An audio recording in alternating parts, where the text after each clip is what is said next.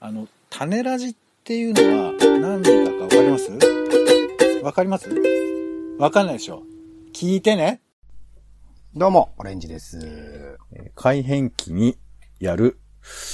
伊藤四郎さん主演の刑事ドラマを、えー今回も見忘れそうです。ポンです。世の中全部大賞種ラジよろしくお願いします。元気ですか？えー、週刊、週刊ドラマ語り。はい。リスナーに向けてね。毎週ドラマの感想や考察、ドラマ、うるせえな。ドラマをきっかけに思ったことなど語っております。はい。今回は2021年夏ドラマを振り返る第1弾ということで、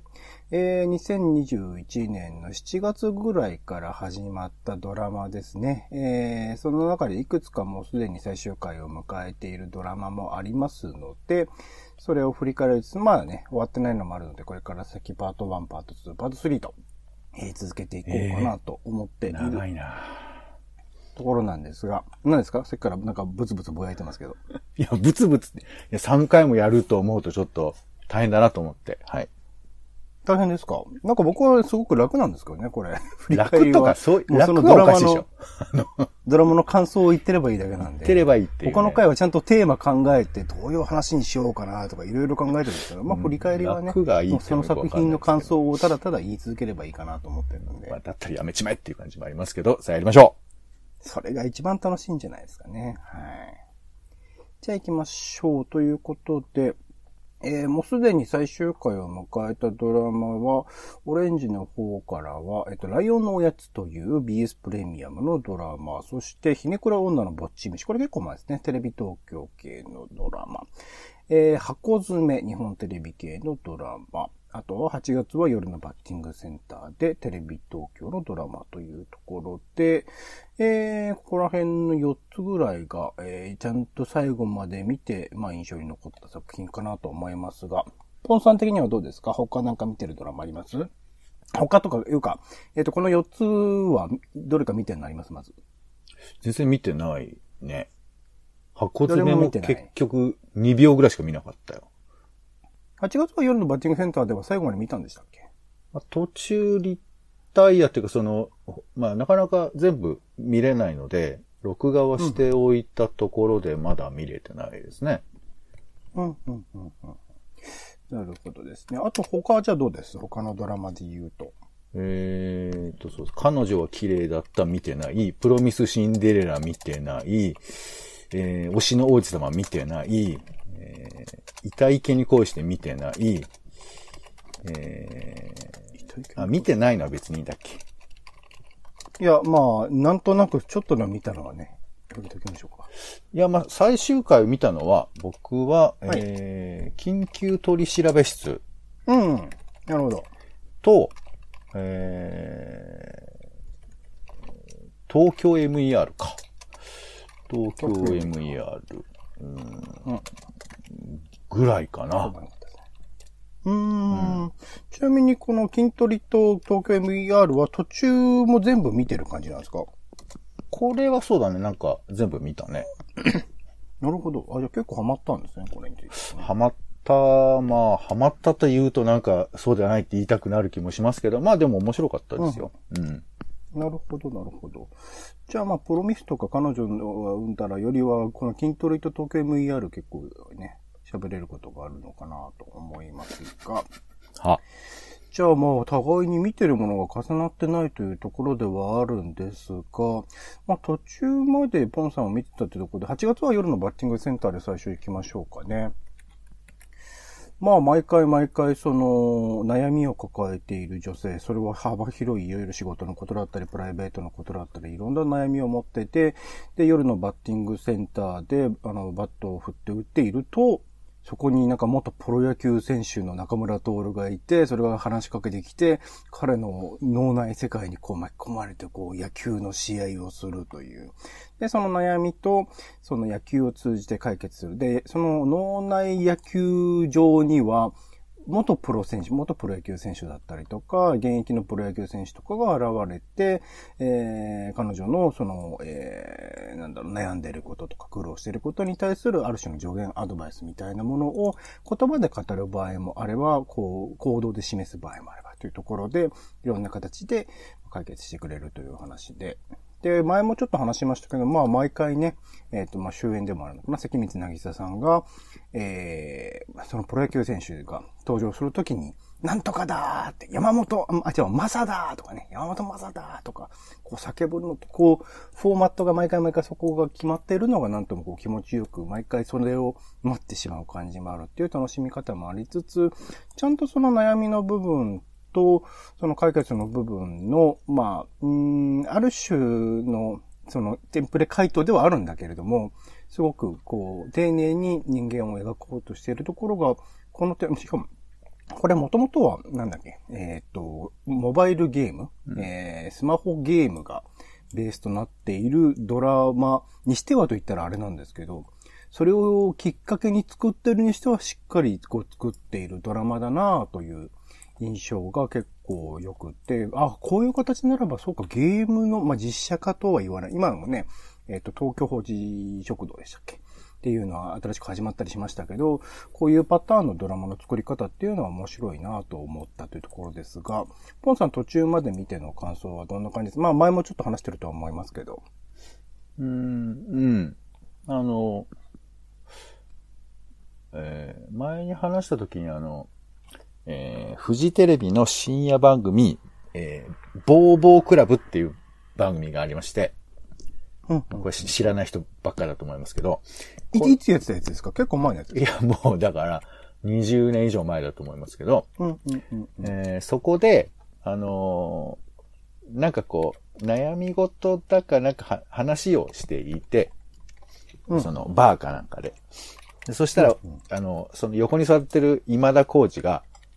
うん、笑いも一緒やなって言って、こう、笑いの例えでその話をあの、被せるっていう、まあそういう、うんうん。あの、まあコントがあったんですけど。それは今田耕司さんは今田耕司さん自身として？いやいやいや、まあどうなんだろう。ちょっとそこは別にそんなに通ってないけど、まあ今ちゃんと言ってもいいのかもしれないね。もしかしたら。で、その、なんていうかこう、いろんなことに物事を例えるって俺面白いと思ってて。うんうん、うん、その結構さ、確信外すことあるじゃない？例えると。はいはいはいはいはい。野球例えってね、おじ、おじ、おじさんのなんか象徴というか、そうそうよくね、やらかすパターン多いですもんね。やらかすってかなんかこう、本人はさ、なんか西部の石毛みたいなあのスタイルだね、君はね、みたいなことを言われて、あの、なんていうか、まず共有ができないっていうところもありますけど、なんていうか、それ合ってんのか間違ってんのかの判断もできないみたいなさ。だけどそ、そういう、なんていうかこう、なんか篠塚みたいなコツコツ派だよねみたいな、なんかそういうこと言われても、ピンとこないとかあるじゃない？知らないですもんね、下の世代はね、ね。だけどな、なんだろう、なんかその、例えてくれるってさ、なんか、あなたの困っ、うん、あの、言いたいことを咀嚼して私が掴んでますよっていう風にもアピールできるとも言えるじゃん。うん、うん、うん、うん。まあこれはあの、ただ自分が好きでそのエピソードに引っ張り込むっていうパターンもあるから、どっちとは言えないんですけど、うん、これなんか、全部こう、例えに回収していくっていうのは、なんか最近結構、それ、日常で減ってるんじゃないかなと思ってて。おー、ほうほうほう。だから自分の、まあ、共通理解っていうかね、互いに共通点ないと難しいですもんね。でもこれは共通理解してるっていうことでは多分ダメなんだよ。このバッティングセンターでいうところの。誰っていう感じとかも込みで、そのエネルギーに飲まれていく説得力。で、これをなんか相手と共有するためのみたいな技術じゃなくて、ハートとして、あのー、なんかこう、バシッと言えるみたいな。その人が持っている一番、うん、えー、共有したくなること。お母さんとかだったら、うん、まあ、わかんない。料理とか。なんかわかんないけど、ちょっとステロタイプだけど、なんかそういうもう、その人が大好きなことをきちっとその人のために例えとして出すと。向こうが知ってるかどうかは関係ないっていうのが、愛情に、みたいに見えるんじゃないかなって思ったりするけど、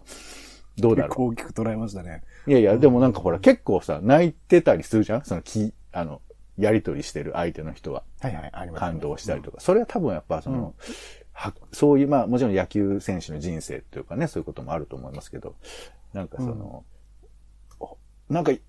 言ってる意味はよ、よくわからんが、とにかくすごい自信だみたいなのが、まあ、この例えもまたわかんないんですけど、あの、筋肉マン的な感じで言えばそういうことでもあるのかなと思ってみます。はい。そうか。じゃあまあ、ポンさんがさっき出した、例に出した芸人さんの話で言うと、これだから前もポンさん言ってましたけど、浅草芸人とかね、やるといいのかっていう、本当に話ですよね、多分ね。そう。知らない芸人さんだけど、うん、やっぱりその背中で語るというか、その語ってること自体が、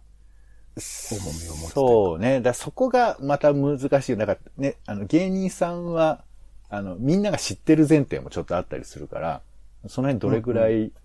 だからもう関西のベタベタな人が出るっていう感じで、うん、浅草芸人あんま知らないでしょ、皆さん。いや、だから知らないってのは、売れてないじゃ意味がないじゃない。いや、まあ、意味がないのかなわかんない。難しい。うん、ここ難しいんですけど。そのバランスか。そう、その世界ではっていうのがあるといいなと思いますけどね。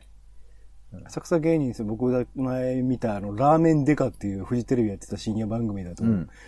浅草芸人さんが濃厚ラーメンとか食っていて、ちょっと、この使い方はどうなんだっていろいろ、まあナイツさんがね、関わったやつだから仕方ないんだけど、それに比べるとだいぶこういうドラマで見せた方がすごいかっこよく見えるのかなと思う。まあ鈴風にゃんこ師匠とかね、出ていただいてもいいのかもしれません、うん、頑張ってほしいですからね。うん、面白そうだな。ありがとうございます。では、オレンジが見たもの3つですね、ポツポツと言っていければなと思ってるんですが、えっと、まずライオンのやつですね。これちょっと早かった。6月27日スタートで、全8回かな、全8話で。まあ、まあ、1回50分ぐらいなので、まあまあ、そこそこコンパクトではあったんですけど、日曜夜10時でかつ BS プレミアムだったので、なんかそこまで注目を集めてる作品ではないのかなと思うんですけど、僕は、えー、今、それこそ、えっと、お帰りもね、やっている、えっと、足立直子さんが脚本していた透明なゆりかごってね、えっと、すごくいろんな賞にも輝いたり、年間ベストでも何人かが選んでたりとか話題になってましたけど、僕はそれに匹敵するぐらいの傑作なのではないかなと思ってるぐらい僕はこれは結構感動していて、まあ、あの、えっ、と、話としては余命宣告された女性、29歳の女性が、えっ、と、島にあるホスピス、まあ、最後のね、人生を暮らす場所だったり、まあ、そこから、えっ、と、元気になったら、えっ、と、戻ることも帰ることもあるんだけど、その基本的にはそういう最後の生活を送るホスピスというところに、えー、行き、で、そこで、えっ、と、暮らしている人々、まあ、他の、周りの人たちは皆さんそういう境遇だったりとか、あとは、まあ、ホスピスなんで、そういう人たちの、まあ、面倒を見るというかね、ご飯作ったりとか、あ生活のフォローをするという人たちが、えっ、と、一緒に暮らしているところで、まあ、いろいろな人間関係が、送られてきたりとか、あとは主人公のね、まあ、親御さんとの関係性とかも結構複雑だったりとかして、そこら辺も含めて、まあ、人間ドラマを濃厚に描いていく、話だったりするんですけど、これ結構僕は最後の最後に見て感動したのは、出てくるすべての人に物語があるというか、その、ちゃんとその、えー、群像劇です。そこに暮らしてる人は10人以上、まあいろいろ、えっ、ー、と、入れ替わり立ち替わり人が出てったりとか亡くなったりとか言っていうのがあったりするんだけども、その一人一人に毎回まあ全8話しかないにもかかわらず、ちゃんとこう、フォーカスが当たる瞬間があるというか、ちゃんとその人の人生みたいなものに、えー、物語を与えているっていうところが、あの、敵は、まあ、もともとの原作がそういう、ごめんなさい、僕はまだ原作、小川ワイトさんの原作は未読ではあるんですが、それをちゃんと一人一人描いてるっていうところが個人的には感動する。そのモブというか背景となるような人たちがいないというか、みんなの顔を見ると、あ、この人こういう人だよねっていうキャラクターがわかるような作り方をしている。ころであるとか、あとはまあ NHK のドラマは大体最近のものはそうだったりするんですけど、過剰に演出しないというかね、まあ日テレ的な演出とかフジテレビ的な演出とかいろいろあったりすると思うんですけど、本当に淡々とその人たちの物語を描いていくっていうところにフォーカスをしていくっていうところ。あんまりこの作品についてはそこまで妄想シーンみたいな、ファンタジーシーンみたいなものもそんなに多くなく、現実を映し出すっていうところをこう意識しているってところですかね。で、まあ、物語としては、まあ、誰しもが、こう、迎えるし、まあ、透明なゆりかごと比較したのは、透明なゆりかごは性なんですよね。生まれる時の赤ちゃんとかの話で、赤ちゃんと関わる、まあ、お母さんが亡くなったりとかっていう話も含めて、生と死っていうところで描いていた作品だと思うんですけど、この作については最後の時間というものをいかに迎えるかとか、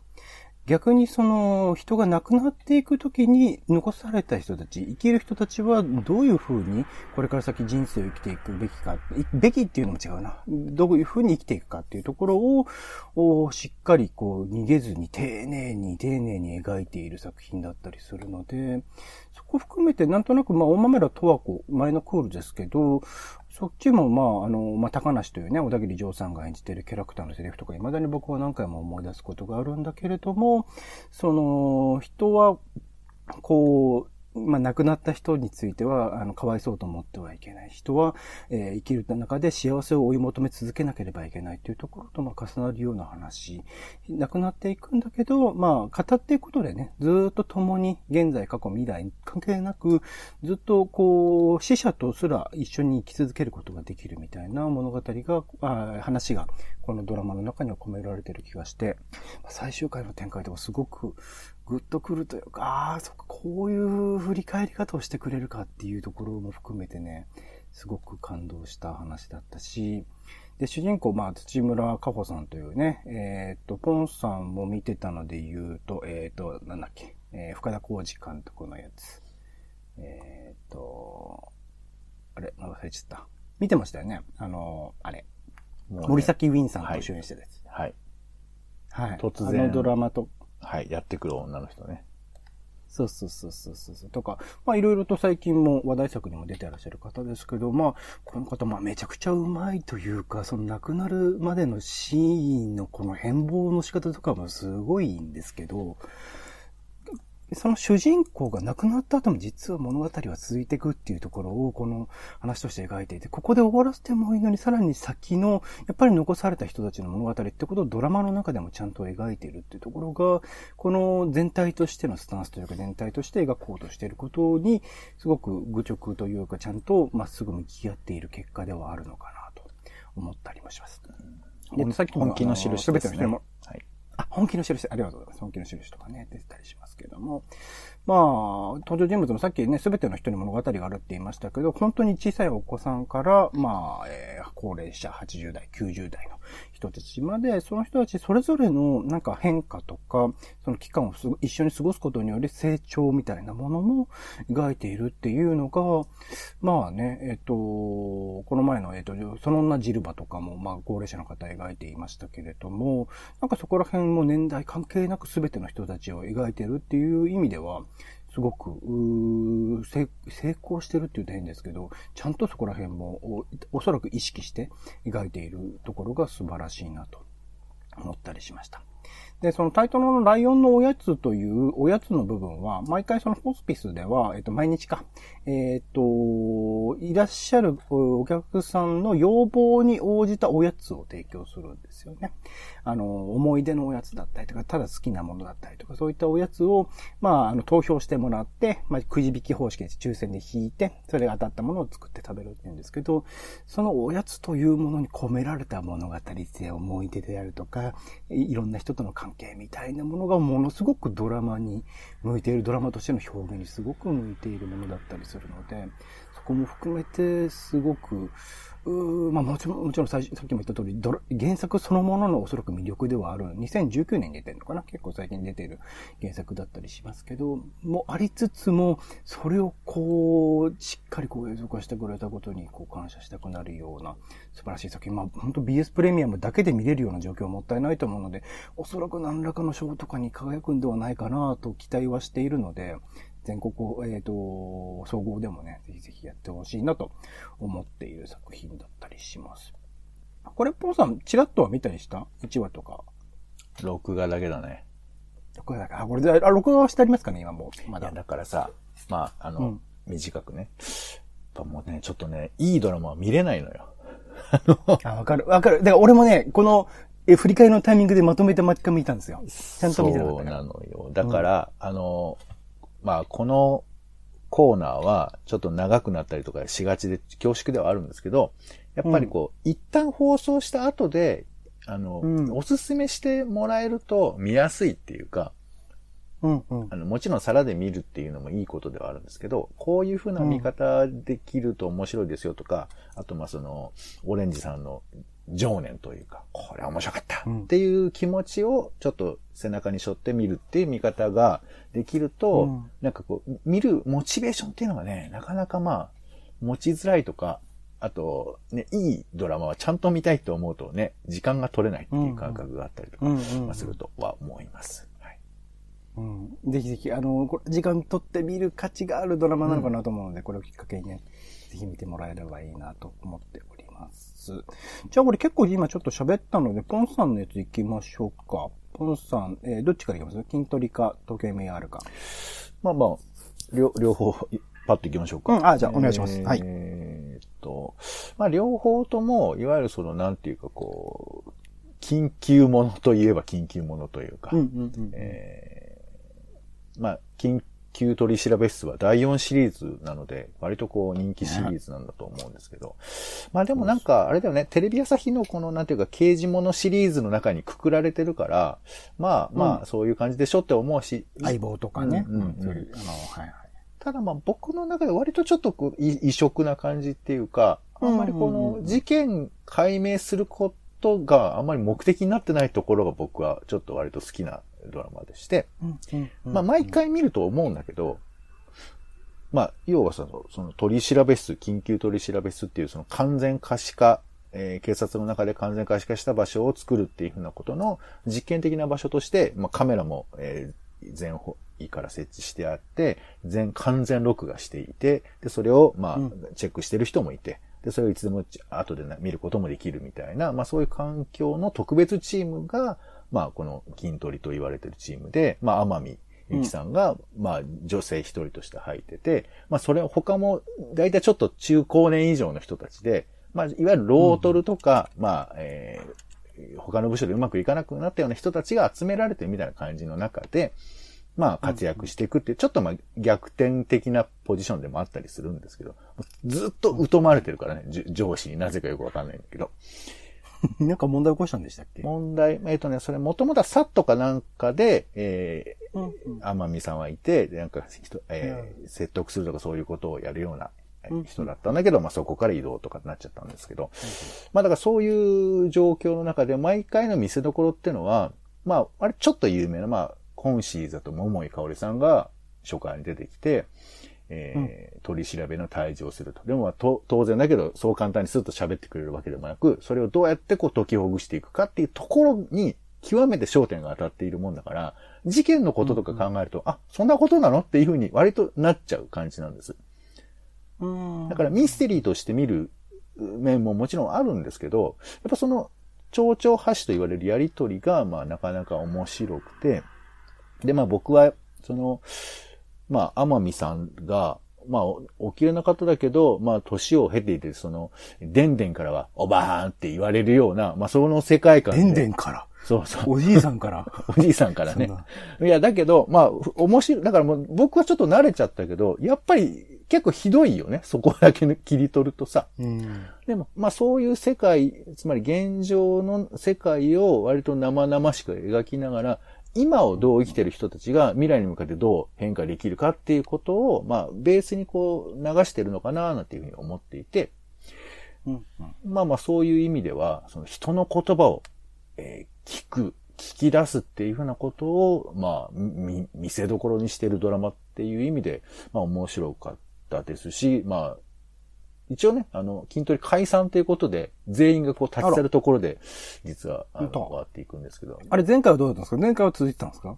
前回は、いや、もうなんかね、毎回危機がやってくるんで、あの、今回もどうなるか、まあちょっと、言っちゃいましたけど、まあそこはあんまり重要なところではないんでお気になされるんですが、うん、まあただ、やっぱ今回ね、ちょっと筋、ストーリーにちょっと、あの、展開が寄ってしまったせいで、見せどころとなってほしいところが、ややこうちょっと、感情的なところに流れた面もあるにはあるんですが、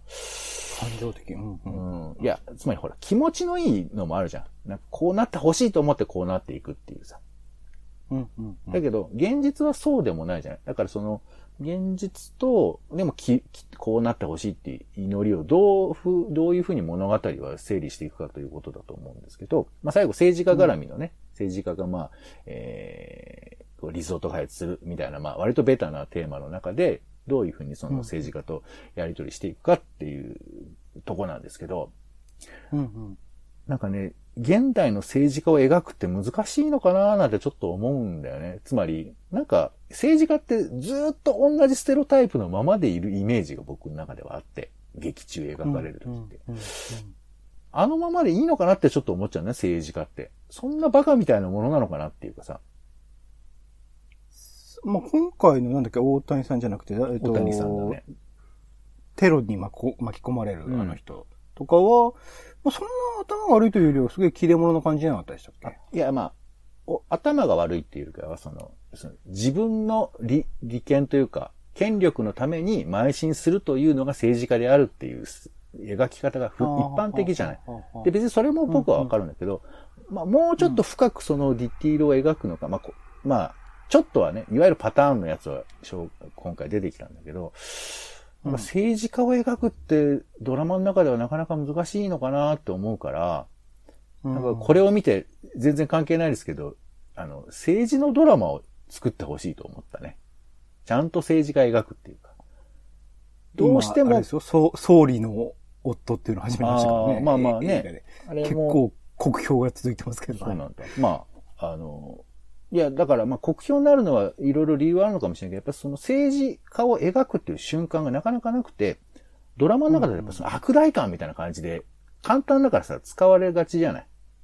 うんうんまあ、もしくはコメディに振るかみたいな感じで、なんかその、うん人間としての、じゃねえや。えっと、そうですね。なんだっけ。菅田将暉が出てたやつ。ああ、ありましたね。まあ、あれもコメディっていう感じだよね。うんだからなんかそういうものがちょっと見たくなりました。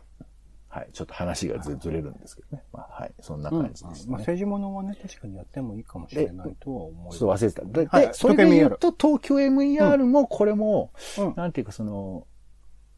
まあ、えーっと、ウェブとかの記事でよく出てるのは、その、えー死者数ゼロでしたわーみたいなので盛り上がるっていうところがあって、毎回毎回。そうそう。で、俺も前に紹介したときに、このゼロが非常にこう、負担になっていくだろうって思ってた展開が、まあ、やっぱりあるみたいなところがあるんですけど、うん。うんだから、理想っていうのと現実っていうものをどうこう、バランス取るかっていうのが、まあ物語の一つポイントだとすると、さっきの筋トレっていうのは、まあみんなね、人生があって、それは犯罪を犯さないに越したことはないけど、やっぱ何か理由があってこけてしまう人もいて、それを正当化していくみたいなところは人間あるわけだけど、この時計 MER だと、それは死なない方がいいし、みんな助かった方がいいしっていう理想があるじゃない。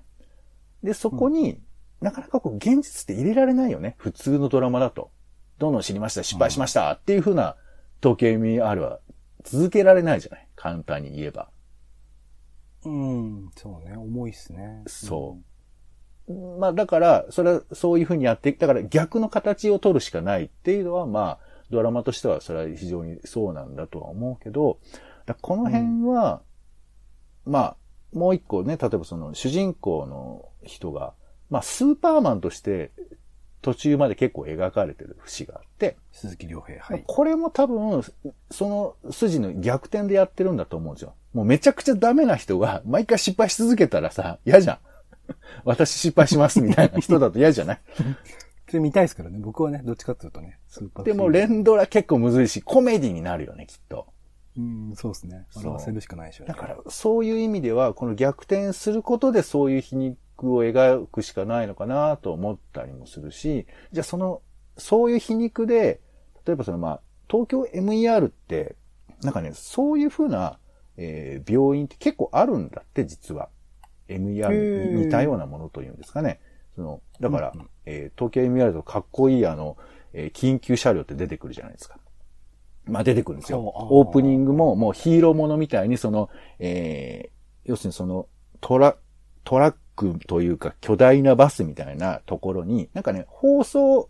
放送車を改造したらしいんですけど、あそこのぼうん屋根のところに東京 MER って書いてあって、多分空撮で、うんえー高速がなんかバーッと走ってるところを、えー撮るところからオープニングが始まるんですけど、まあかっこよく、うん。なんか、まあ、なん、えーなんとかレンジャーみたいな感じで見れるんですけど、うんこの種の実は車って結構いっぱいあるんですよ。ドクターカーっていう名前で。そうそう。で、あの、その、まあ、スーパーアンビュランスで1話に出てきたやつなんかはもうそこがその、ちょっとした病院みたいになって、こう、席がいっぱい出てきたりとか、あと中にオペ室がある緊急車両っていうのも結構あるんですって。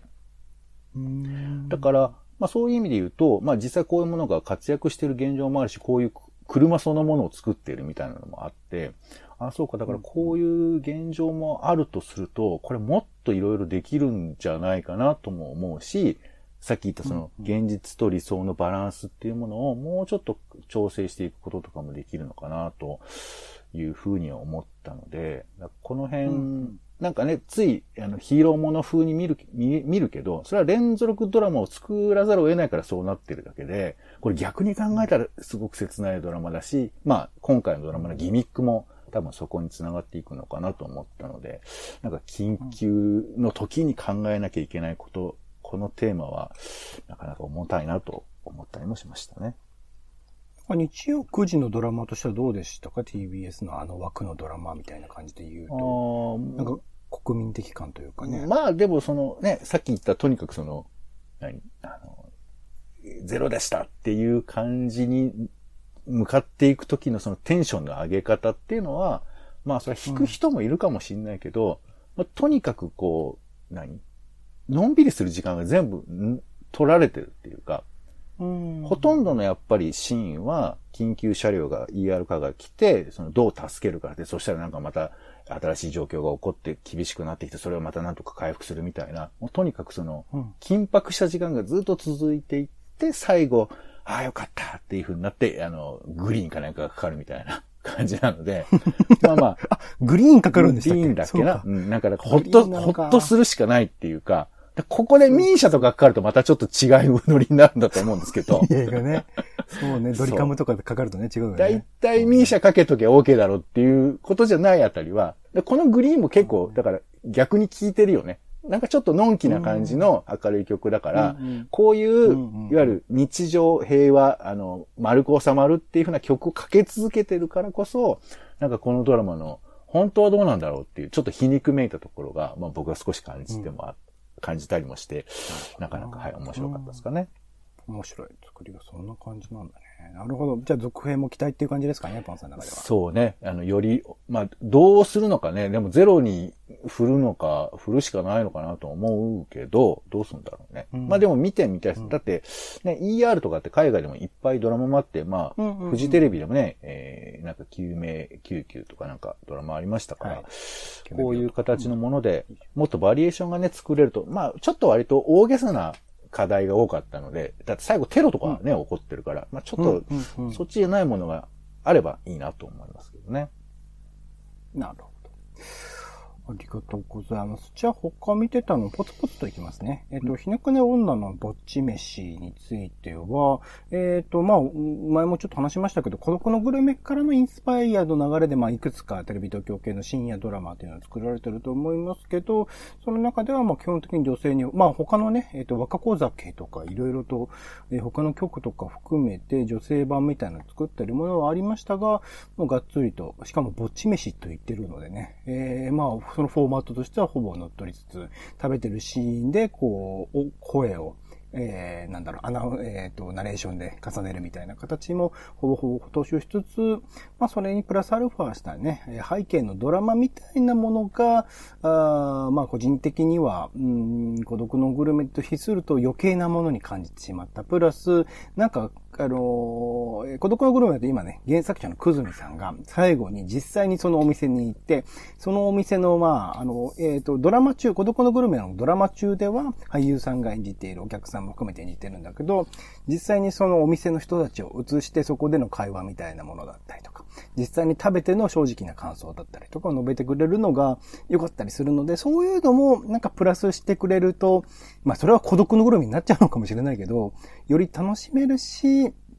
背景のドラマやるならもうちょっと丁寧に、その、江本さんのね、キャラクターとかも含めて描いてほしかったなっていうのはちょっと残念なところではあるんですが、まあ、これも、あの、人気が出ればシリーズ化していくと思うので、どんどんどんどん変わっていってほしいなと思っております。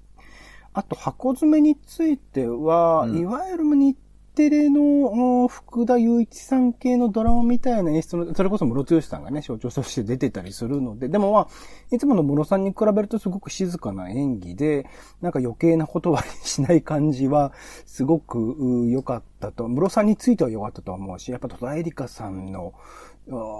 演技の説得力と言いますか、すごい、出てるだけですごく場が引き締まる感じとかは、やっぱ戸田さんすげえなとは思ったんですが、で、まあ、交番を描いてるっていう意味で、えっと、まあ、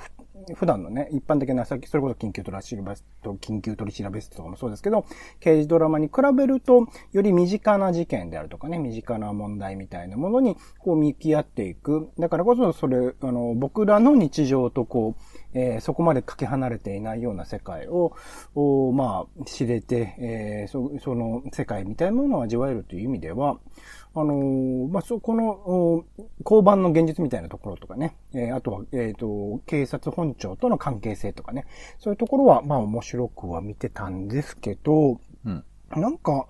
そこまでこう、光るものがないというか、すごく感動するみたいなポイントもなければ、すごく笑わせてもらえるみたいなところもなければ、みたいな感じで、いろんなものがこう中途半端にちょっと作られてしまっているように僕は感じてしまった。それはまあ日程的な演出がそもそも得意ではないっていうのは、存分に大きいような気はしますけど、うんもうちょっとこう面白くできたんじゃない、まあ具体的にどうっていうのは難しいんですけど、本当演出の仕方とかだと思うんですけど、うん、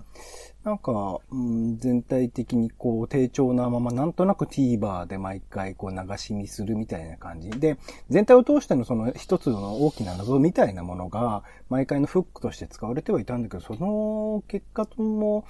うん、みたいな。あとはちょっと描写としてのルッキズムというか、そのビジュアルありきでその役を設定してるみたいな感じとかも含めて、うん、なんかあんまりこう好ましくないなっていうところが結構。ものすごく評価が下がってますよ、今。あ、低いです。だから箱詰めについて評価低いです。そうなんだ。いや、なんかね、あの、巷の評判も高いし、うん、前ね、あの、オレンジさんも期待してるって言ってましたから。1話見た時は期待したんですけどね。うんちょっと結果としては。盛り上がらなかったってことなのかな、なんか。うん、なんか、うん、皆さんが言うほどこう、グッとくるポイントとか面白いなと思えるポイントがなかったっていう感じですかね。うん、なるほど。これ、ポンさんちょっとでも見た？いや、本当にごめんなさい、もうね。うん、なんか、いつ始まったかもわかんないままに、録画も、ままならないままに。日テレだからね。いや、まあ、なんだろうね。まあ、はい。こういう付き合い方が僕はドラマだと思ってますんで、はい。面白かったかどうか知りませんもん。でも出てる俳優さん、それこそ山田裕貴さんとか含めてね、すごくあのキャラ当たってて、はい。よあの、キャスティングが良くなったなと思うので。なるほど。まあ、これ、これも多分続編作られると思うのでね、うん、ちょっと、あの、どういう風に作り直していくの？まあ、作り直さなくてもいいのか人気あるしね、とは思うんで、どうなっていくかっていうのをちょっと楽しみにしておりますが。他じゃあ、ポンさんもパラパラっと行きましょうか、見てたやつ。はい。パラパラっとでいいんだけど。はい、えーと、そうですね。いや、だからもうちょっともうドラマやめようかみたいなこと思ってますけど、うん。お耳に合いましたらは、まあでも見てますね。まだ終わってないですね。はい、面白いドラマですよね。あれ、彼女とかプロミスとか推しとかいたいけなとかの話をちょっと聞きたいなと思ったんですけど。いや、もうだから、あのーうん、まあこっちも忙しいんだよっていうのもあるんですけど、やっぱリタイアっていうのも大事だと思いますよ、やっぱり。うんうん。うん。あの、どれも、どれもなんか、うん、なんだろう、いや別にもうこれドラマ評論とかそのレビューでも何でもなくて、なんかやっぱその、うん、なんていうかその恋愛に、その、出てる人たちが舵を切ってるんじゃなくて、作り手が舵を切ってる感じが、やっぱ俺には結構無理があるっていうか、めっちゃキスしようとするしさ、めっちゃなんかドンしようとするし、すげえ顔近いし、まあいいよ、別に。全然いいけど、その、それはさ、なんかわかんないんだよね。その、その人、出てる人たち自身も戸惑ってるぐらいぐいぐい展開がそっちに行くから、うんうん、まあ、いいんですけど、なんだろうね。まあ、だからもう趣味かなとか思ったりしてました。はい。うん、なるほど。まあ、最初から迎えてないのはね、また来週以降ちょっとやろうと思うので、そこら辺の、はい、プロフェッサーシンデレラとかの、そういう話を聞けたのは良かったなと思います。定点観測としてね、そういうドラマも作られてたんだよっていう。火曜十時枠もいろいろあるよねっていう。まあまあ、お俺、俺に合わないだけで別に面白いかどうかも全然僕にはもう、あの、算定できない、あ、できないんで。あとあの、ザ・ハイスクールヒーローズとか、もう終わったりとか、えーあと白い濁流も結構今いいとこに来てるとかね、ありますけど。白いだけで面白いんだ。俺、1話くらいで読めちゃったんだよな。無理だなと思って。まあ、あの、NHK らしい作りではありますけど、やっぱりこれ小説がきっと面白いんじゃないのかな、と思いますけどね。あとあの、あの、ちびのりださんの、あの、意味合いがちょっと出てきたね、なんか。うーん、なるほど。いい人すぎると思ってたけど、まあ、いい人に振っといたことが、まあ、振りにちゃんとなってるんだっていうのが、だんだん分かってきましたよね。なるほど。まあ続いてるってことですかね。うんはい。じゃあ、あとさらっと、今、えっ、と、今、もう始まってる秋ドラマもあるので、というところで紹介だけしておきますね。はい。はい。えっ、と、コミさんはコミショーですが、9月6日から始まってます。まだ今3話ぐらいかな、うんにを見て、すごくこれはいい感じなので、ちょっと楽しみにしたいなと思ってますっていうのと、あと9月15日から東京放置食堂テレビ東京。ちょっとさっきも話しましたけど、放置少女っていうね、ゲームにインスパイアされてるとは思えない片桐はるりさん主演の離島における人生模様を描いたドラマというところで、これもなかなか渋い感じの映像になってるんですけど、面白くて楽しみですね。あと、えっと、9月25日からスタートするのが NHK 総合で正義の天秤というドラマで、えっと、弁護士の話かな亀梨和也さんが、えっと、主演する弁護士の話、まあ、法廷ものになってくるのかなと思いますので、これも含めてちょっと楽しみだなと思っております。はい。というところで、えー今回ですね、週刊ドラマ語りでは、2021年夏ドラマ振り返りパート1ということで、いくつかの作品を紹介させてもらいました。まあ、あの振り返ってね、えー何らかの方法、F、えっ、と、VD VOD 含めて見ることもできるものもいくつかあると思いますので、そういうところを見つつ、また今続いているもの、ドラマね、引き続きちょっと見続けていければなと思っております。はい。えー、ドラマ、週刊ドラマ語り以上でございます。お相手はオレンジと、えー皆さん、大江戸捜査網松方弘樹版が無事終了いたしました。えー一緒にね、頑張ってきた皆さん、本当にお疲れ様でした。そして、松方弘樹はじめ、皆さん、お疲れ様でした。ポンでした。種ラジ、また。